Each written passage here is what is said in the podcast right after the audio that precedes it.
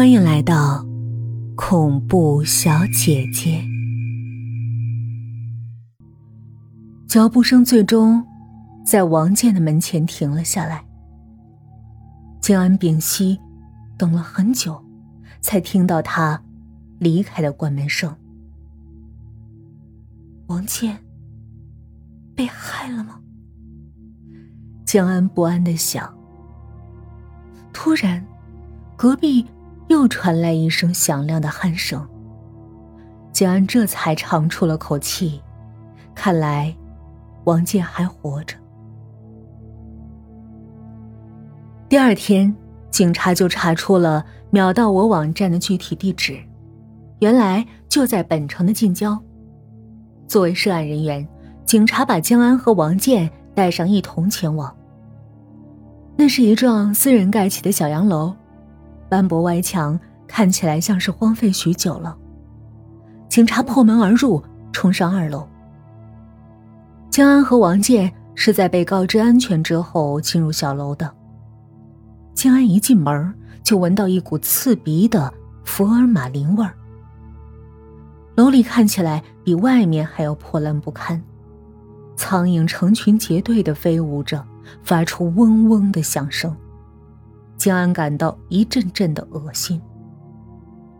二层很宽阔，只有支撑房子的水泥方柱，没有墙，更像是一间仓库。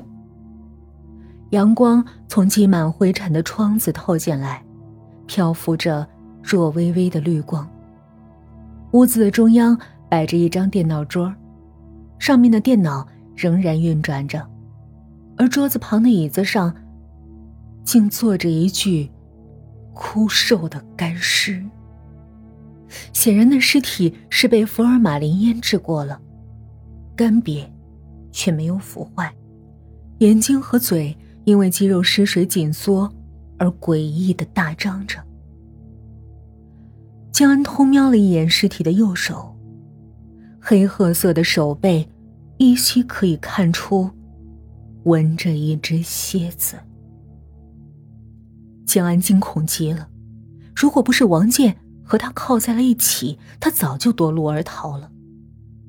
就在这时，电脑屏幕闪了一下，现出了秒到我的主页。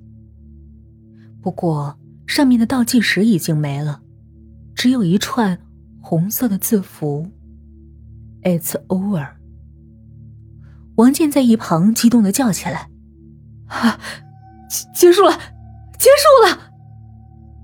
他紧紧的抱着江安说：“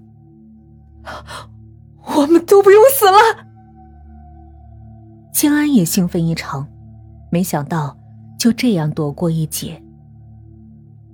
可是，正在欢呼的王健忽然觉得耳朵孔里有点痒，他用手指抠了抠。却啊的叫了一声，仿佛有什么东西咬了他一口。江恩看见他指尖涌出的紫黑色的血点儿，惊慌的问：“你，你这怎么了？”王健望着他，茫然的摇了摇头。他的耳孔里露出一只黑色的钳子，接着竟爬出一只。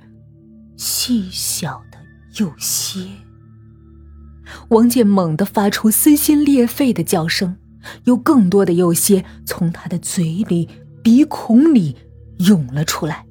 江恩从未这样怕过，他挣扎着想要逃离，但右手却和王健死死锁在了一起。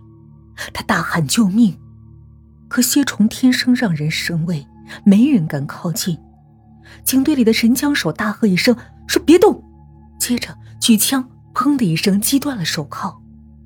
江安连滚带爬逃了开来，疯了似的脱下身上所有的衣服，甚至开始扯头发。他觉得身上细小的皱褶里都藏着蠢蠢欲动的蝎子。没人能拦得住他疯狂的行为，警察只能无奈的用枪托把他击晕了。